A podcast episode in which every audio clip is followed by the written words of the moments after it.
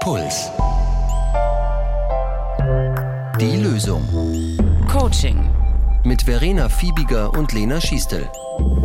Hallo bei Die Lösung, schön, dass ihr wieder dabei seid. Hey, wir machen heute wieder eine Coaching-Folge und zwar mit einem Begriff, von dem ich schon gehört habe. Ich weiß nicht, ob ihr ihn kennt, aber was der genau heißt, ich weiß es nicht mehr, keine Ahnung.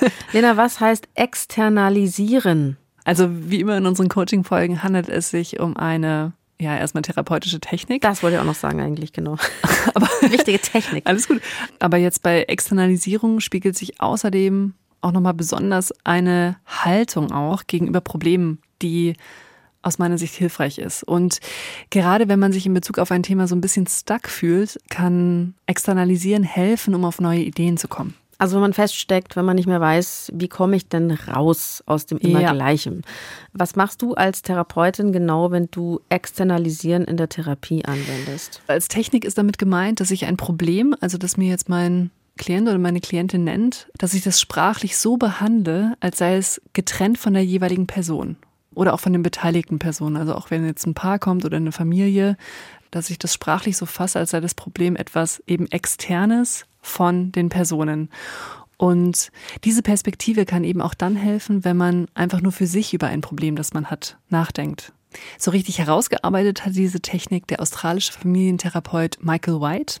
Und er hat selbst den schönen Satz formuliert, nicht die Person ist das Problem, sondern das Problem ist das Problem. Ah, nicht die Person ist das Problem, sondern das Problem ist das Problem. Das ja. würden wir ja nie so sagen eigentlich. Gell? Was ist immer der andere schuld? Oder man selbst vielleicht. Interessant. Und er hat dann eben auch betont, dass man entsprechend aber auch sehr achtsam sein sollte, welche sprachlichen Formulierungen man wählt, um eben ein Problem zu beschreiben. Und er hat diese Technik in der Arbeit mit Familien und Kindern entwickelt und er hat zunächst einmal bemerkt, dass Kinder in den Therapiesitzungen viel leichter kooperieren, wenn sie nicht die schwierigen Kinder sind, dass man sie also nicht mit dem Problem gleichsetzt. Also wenn zum Beispiel Kinder bewusst Unordnung schaffen, dass man nicht über sie als unordentliches Kind spricht oder zu ihnen sagt, du bist ein unordentliches Kind, sondern entweder als Kind das auch manchmal Unordnung schafft. Und das wäre jetzt schon die Trennung eben von Person und von Verhalten.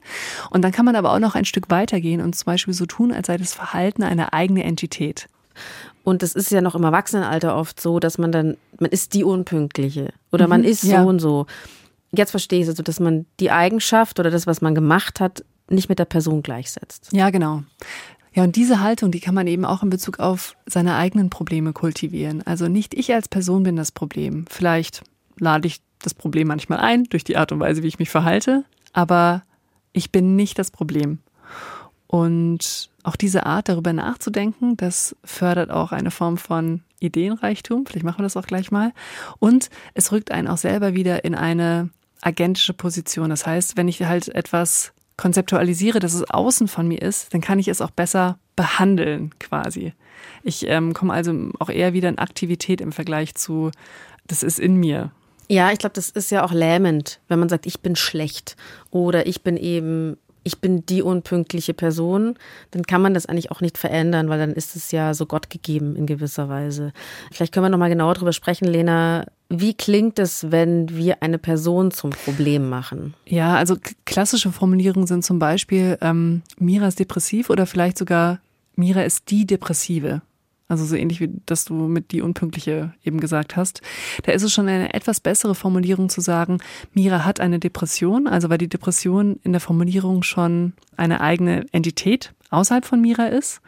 Und im Externalisieren treibt man das dann auch noch ein Stück, diese Trennung noch ein Stück weiter und man unterstellt also, dass das Problem, wie jetzt in unserem Beispiel die Depression, auch eine Art Eigenleben hat, also zum Beispiel auch kommen und gehen kann. Und ich glaube, man merkt schon ein bisschen, was das für einen Unterschied machen kann, ob man den Gedanken hat, oh, ähm, ich werde gerade wieder depressiv oder ob man einen Gedanken hat wie, ah, die Depression kommt gerade wieder, klopft gerade zum Beispiel wieder an die Tür.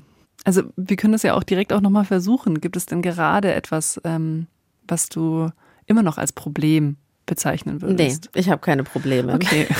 ich bin nur für die Probleme der anderen da. Ah, okay. Ja, du, dann machen wir doch das. Nein, das war ein Witz gerade, alles gut. Obwohl es stimmt. Aber ich will heute eigentlich über was anderes sprechen, vielleicht. Ich weiß nicht genau. Ähm, ich weiß nicht, ob du das von mir kennst, Lena. Was ich manchmal noch als Problem, ich bin ja schon sehr weit in der in der Menschwerdung, ja. was ich manchmal als Problem äh, noch wahrnehme, ist, dass ich mich manchmal an Leute krass anpasse. Ich meine damit nicht jetzt, was deren Meinung betrifft zum Beispiel, sondern wirklich anpasse im Sinne von stimmlich. Hm. Also von der Art und Weise, wie die sprechen, welchen, welche Worte sie benutzen, der Tonfall. Also ich rede denen nicht nach dem Mund, sondern ich durchlaufe so eine Anpassung, so eine oberflächliche. Also dass ich dann so, so drauf bin wie die gerade, mich so anhöre. Mhm. Ist doch strange. Und was ist es daran, was dich stört? Also man könnte ja jetzt auch erstmal denken, okay, also ähm, Phoebe kann sich irgendwie super auf ihr Gegenüber einschwingen und spiegelt da den anderen. Ähm, aber, aber es stört dich. Ja, die Spiegelneuronen, die funken wieder. Nein, ich mag das, ich mag das nicht. Ich finde das unangenehm. Weil das nicht willentlich passiert, okay. sondern das passiert mhm. mit mir.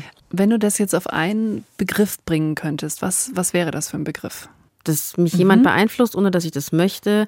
Auch, dass ich mich irgendwie so anbiedere, also weil ich ja das übernehme. Und dieses so dominiert werden von der Art eines anderen. Mhm. Okay, wenn jetzt dieses Problem eine eigenständige Sache wäre oder, oder eine Person oder ein Tier oder irgendein anderes Bild, was du dafür findest, was, was wäre das? Das ist ein Chamäleon. Oh, okay. Und es wechselt wirklich den Raum und die Farbe. Okay. Also es wechselt den Raum und damit die Farbe und es nervt ja, mich. Schön. nee, ich finde es deswegen so schön. Du hast nämlich automatisch so ein bedeutungstragendes ja, Symbol eben für dein Problem ausgesucht. Und eben das heißt ein passendes Bild, das dein Problem eben vergegenständlicht so. Und jetzt auch nur als Beispiel, im Falle einer Depression könnte das zum Beispiel eine schwarze Wolke sein oder ein riesiger schwarzer Schleimblob. Ähm, da habe ich schon mal also, so einen Hund gesehen, der depressive Hund, den gibt es doch auch immer, oder? Den kenne ich nicht. Den habe ich schon mal, okay. glaube ich, irgendwo auf Insta ja. oder so gesehen. Und eben welches Symbol oder welches Bild da das Richtige ist, das ähm, weiß man am Ende nur selbst, weil sich ja auch jedes Problem für einen selbst sehr speziell anfühlt.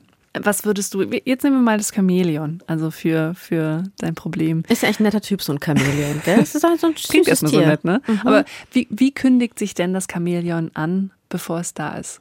Boah, das ist richtig schwierig. Das ist so eine innere Anspannung, vielleicht auch so ein bisschen auf der Hut sein, so wie ist der andere drauf. Und es ist ein sehr offen sein für den anderen und ein ganz weit weg sein von mir selbst, weil ja meine Art gar nicht mehr vorkommt. Okay. Also das Chamäleon macht dich so ein bisschen angespannt, aber auch so ein bisschen selbstaufmerksam in der Situation, in der du eigentlich entspannt sein willst und, und fühlst dich weg von dir selber. Das ist halt mit, ja gut, sicher mit Leuten, von denen man irgendwie abhängig ist, also vorgesetzt ist es sicherlich, aber es ist auch mit Freundinnen so. Also wo man eigentlich man selbst sein könnte, also wo man entspannt sein könnte. Und das bin ich aber nicht immer. Wie macht das denn das Chamäleon? Das macht eigentlich gar nichts. Ach so, jetzt muss ich ja trennen, weil ich denke mal, das mache ich. Was macht ja das Chamäleon? Ja. Das Chamäleon. Wie schafft das Chamäleon denn, dass du da so ein bisschen befangen bist oder sich angespannt fühlst in der Situation und also das dass du dich so auf den anderen einschwingst? Ne, das überlegt sich halt, was könnte ich jetzt Spitzfindiges sagen oder was will der andere hören? Und, und das Chamäleon ist aber ganz leise dabei. Das macht es so ganz. Okay, das Heimlich. manipuliert dich so ein bisschen, ja. dass du diese Gedanken dann kriegst. Mhm. Okay, das, das hockt irgendwie so da und flüstert dir zu, sag was Spitzfindiges. Nein, Schmarrn, keine Ahnung. ähm, das also Was könnte der andere jetzt interessant finden? Ich will, ich habe eigentlich schon ein Thema, über das ich sprechen will, aber ich weiß, dem anderen interessiert das nicht. Das findet er nicht cool. Okay. Also jetzt wissen wir schon, was das Chamäleon so auslöst und wie sich das anbahnt, sodass du eigentlich denken könntest, okay, das ist irgendwie, steht irgendwie schon im Hausflur und hockt dir dann gleich auf dem Schoß. Das macht dich angespannt und wenn du angespannt bist, dann ist es wahrscheinlicher, dass es vorbeikommt. Wo dir denn dein Chamäleon überall ins Leben rein? Also was stellt das Chamäleon so alles an? Also eigentlich Beispiel, ich telefoniere mit jemandem eine Stunde lang im Chamäleon-Modus, weil ich auf den anderen immer eingehe und merke dann, das erschöpft mich gerade total. Und ich mag mich dann auch nicht weil ich mir dann denke, so was mache ich eigentlich da? Also warum, warum diese Anpassung? Das ist irgendwie komplette Selbstverleugnung und auch die Erkenntnis vielleicht, ähm, dass ich da selber nicht rauskomme. Also wenn dieser Modus angeschaltet ist, dann kann ich nicht wieder zurück switchen zu meiner Art. Also wenn der einmal angeschaltet ist bei einer Person, kann ich im gleichen Gespräch nicht mehr ändern. Und das fühlt sich nicht gut an. Ich habe auch das Gefühl, ich mag den anderen dann weniger, obwohl der das ja gar nicht, kann ja nichts dafür.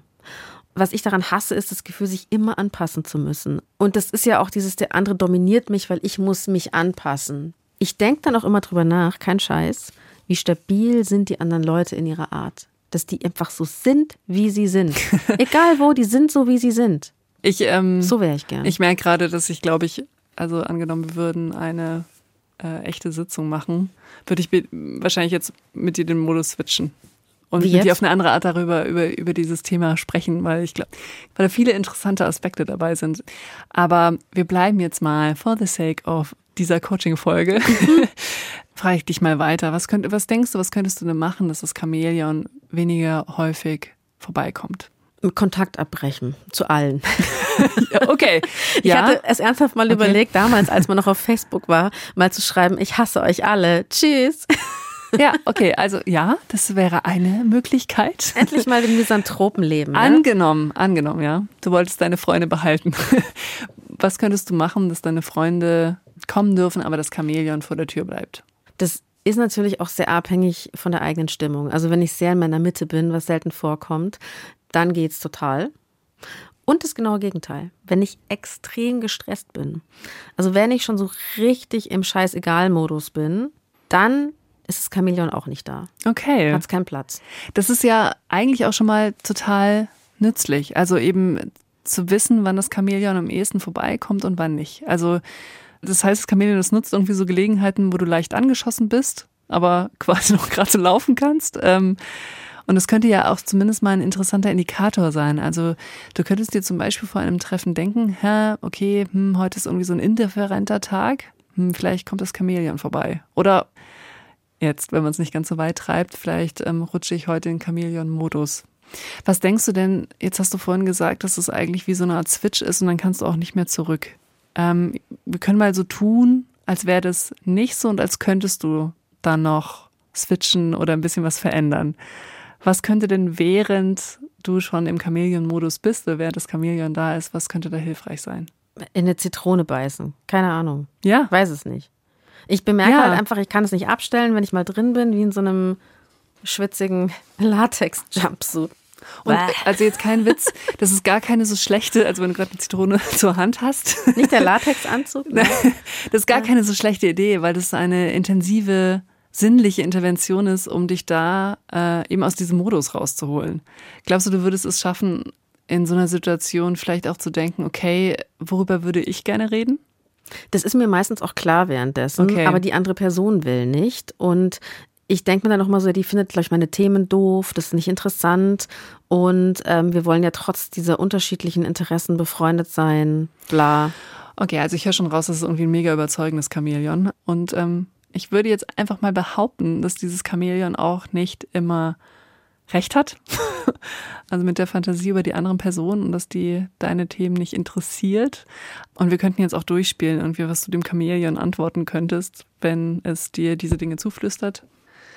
Aber vielleicht für alle Fälle, was man sich eben auch für Fragen stellen kann. Du kannst auch sowas fragen wie, wie lange willst du dem Problem zum Beispiel noch Platz in deiner Wohnung lassen? Also wie lange bist du bereit, noch mit dem Problem zu leben quasi? Oder angenommen, du hättest das Problem schon längst verabschiedet, was müsstest du tun, um es mal wieder zu dir einzuladen? Ähm, das sind so Fragen, die halt darauf abzielen. Angenommen, du hast auch so eine Art Rückfallprophylaxe. Also manchmal ist es ja auch etwas, man hat irgendwie eine schlechte Angewohnheit oder so und die hat man irgendwie auch schon abgelegt. Und dann ähm, kommt man vielleicht in die Versuchung, irgendetwas wieder zu machen, zwei Jahre später. Und dann kann man irgendwie so eine Frage stellen, um eben herauszuarbeiten, was man tun kann, ähm, damit man nicht in Anführungszeichen rückfällig wird. Ähm, da verstehe ich die letzte Frage nicht. Was müsstest du tun, um das Chamäleon wieder zu dir einzuladen? Was heißt das genau? Weil dann müsste ich ja sagen, okay, ich muss in so einer halb angestressten Situation eine Person treffen, wo ich glaube, dass ich mich an die anpassen muss. Ja, genau. Ach, und das ist dann die Antwort. ja, ja, genau. Ach so, weil ich dann Das heißt, genau, also und, und du könntest jetzt den Schluss ziehen, okay, ja, vielleicht ist es nicht so gut, in so einer halb gestressten Situation eine der Personen zu treffen, von denen du weißt, da hast du Chamäleon-Modus Gefahr. Du, aber das stimmt. Das mache ich zum Teil schon nicht mehr. Weil ich nämlich wirklich bei manchen Freundinnen denke, oder dass ich, ich habe mittlerweile das Gefühl, ich weiß, wann ich am besten wen anrufe und wann ich es lasse. Bei manchen Ja. Leuten anzurufen, weil ich mich danach schlecht fühlen werde. obwohl ich die eigentlich mag, aber es ist nicht der richtige Zeitpunkt. Oder du würdest dich danach eben schlecht fühlen, wenn du mit einem bestimmten Grundgefühl reingehst und du weißt wahrscheinlich, okay, manche Personen tun mir gut oder da ist das Gespräch, das macht nichts, wenn ich sozusagen nur auf, ich weiß nicht, nur so Halbenergie habe. Mit manchen Personen habe ich aber vor allem dann ein gutes Gespräch, wenn ich mich eh gerade aktiv und frisch fühle. Und wenn ich mich nicht so fühle, dann läuft es eher Gefahr, dass es mir nach dem Gespräch schlechter geht. Mhm. Allein das zu wissen und zu wissen, dass du diesen Modus bei dir kennst, dieses Chamäleon bei dir kennst und dass du weißt, ähm, wann passiert es eben schneller, das ist total hilfreich. Die aufmerksamen und ähm, altgedienten, sage ich mal, LösungshörerInnen, die kennen vielleicht das Externalisieren schon ein bisschen aus der Coaching-Folge Die inneren Anteile. Ja, da haben wir das auch gemacht. Da war ich eine Eule. ja. Und was war ich noch alles? Ein Anteil, ein Anteil war eine Eule. Alles Mögliche war ich. Ähm, wenn ihr jetzt denkt, was redet die Alte, hört die inneren Anteile an. Und noch einmal für alle hier, die irgendwie vielleicht auch mit dieser Art zu symbolisieren, ein bisschen oder externalisieren, ein bisschen fremdeln. Also ich will nur sagen, ich erinnere mich einfach noch gut daran, dass ich auch ganz früher, noch zu Beginn meiner Ausbildung, das einfach auch ein bisschen schräg fand. So, vielleicht kann man aus der heutigen Folge zumindest einen Satz mitnehmen. Also nicht die Person ist das Problem, sondern das Problem ist das Problem. Wir danken euch auf jeden Fall sehr fürs Zuhören. Die Redaktion hatten Maria Christoph und Alexander Loos. Feedback und Themenvorschläge schreibt ihr gerne an die.loesung.br.de oder ihr schickt uns eine Sprachnachricht an 0151 1218 und viermal die 5. Und wenn es euch gefällt, dann freuen wir uns, wenn ihr uns ein Abo da lasst und über eine Bewertung bei dem Podcatcher eurer Wahl. Es gibt nicht die Lösung. Jeder strauchelt so gut er kann. Puls.